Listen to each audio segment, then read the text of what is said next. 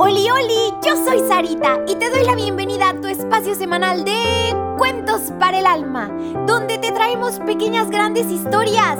¿Listísimos para el cuento de hoy? Vengan, acompáñenme. Noveno mandamiento. No consentirás pensamientos ni deseos impuros.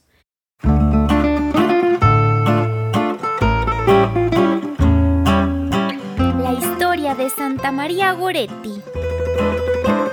María Goretti era una muchachita de una delicada pureza de alma y cuerpo, niñitos. Poseía un rostro megabello y encantador. Su madre era viuda, se dedicaba a la labranza. Compartía la casa con un hombre viudo y un hijo de este que tenía 20 años. Las habitaciones estaban separadas, pero la escalera y la cocina servía para ambas familias.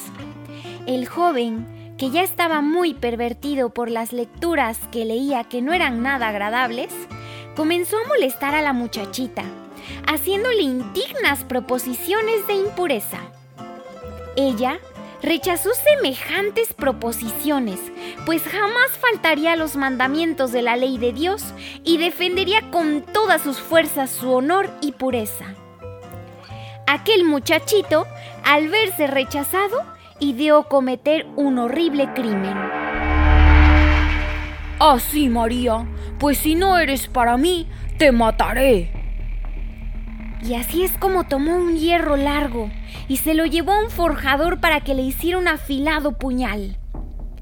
Llegó el día 5 de julio de 1902.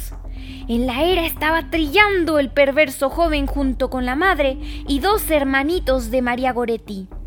De repente salta y se dirige hacia su casa, donde María Goretti está sola remendando en aquel instante la ropa del joven.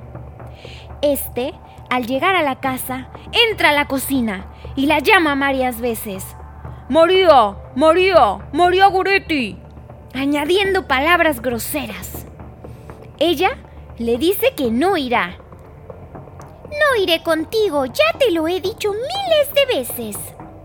Él, entonces, al verse rechazado, la agarra con violencia, la arrastra a la cocina y la amenaza de muerte si no cumple sus impuros deseos.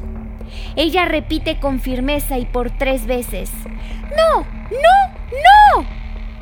Consigue librarse de él y le dice, con lágrimas en sus preciosos ojos, ¿Pero qué haces? Tú vas a ir al infierno. Tú vas a ir al infierno. Aquel joven miserable había perdido toda dignidad, respeto y decoro. Solo pensaba en satisfacer su horrible deseo. Toma el cuchillo y se lo enseña para atemorizarla, pero ella prefiere la muerte. Así que el joven rápido se acerca a María y le clava repetidas veces el puñal en el vientre. Ella cae al suelo y se desmaya. Él la deja abandonada y se encierra en su habitación.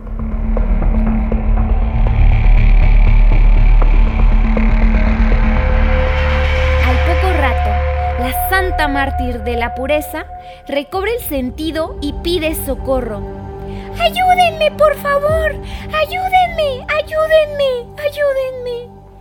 El joven, al oírla, sale como una fiera desde su habitación con el puñal en la mano y le descarga seis puñaladas más. A los gritos llegan todos y ven a la muchacha en un charco de sangre. La madre le pregunta, ¿por qué has hecho esto? Y ella le dice, porque me quería hacer cometer un pecado y yo le he dicho, no, no, no. El criminal fue apresado. Mientras tanto, María Goretti fue llevada al hospital de los hermanos de San Juan de Dios y después de confesarse, fue operada. Le iban a dar la comunión y al preguntarle a quién iba a recibir, ella contestó, A Jesús, a quien voy a ver dentro de poco. Se le preguntó si perdonaba a su asesino y ella contestó, No faltaba más. En el paraíso lo quiero cerca de mí. Y Santa María Goretti terminó diciendo, Dios, perdónale, porque yo ya le he perdonado. Niñitos, era la tarde del día 6 de julio de 1902. Moría esta angelical criatura, quedando su rostro inundado de esta belleza sobrenatural. Contaba entonces con solo 11 añitos y 8 meses. Años más tarde, el joven, arrepentido, ya se dolía de haber quitado la vida a una criatura inocente. Me arrepiento, me arrepiento de todo lo que he cometido. Niñitos bellos, el noveno mandamiento de la ley de Dios es, no consentirás pensamientos ni deseos impuros. Esto quiere decir que tenemos que mantener pura y casta también nuestra mente y todos nuestros anhelos y deseos. El hombre debe siempre mirar a la mujer con el máximo respeto y delicadeza a su dignidad, honor y pureza. Y lo mismo debemos hacer nosotras las mujeres respecto a los hombres en todos los pensamientos, deseos y miradas, debe siempre reinar la pureza y la honestidad. Es el mismo Jesucristo, sí, nuestro mejor amigo, quien en el Sermón de la Montaña nos dice, Habéis oído que fue dicho, no cometerás adulterio, pero yo os digo que todo el que mira a una mujer deseándola, ya cometió pecado. Un joven puede mirar a una chica encantadora y bella. Puede incluso platicar con ella, claro que sí. Pero no, no, no, no, no. Nada de miradas con deseos impuros porque eso aprendimos hoy que es un pecado.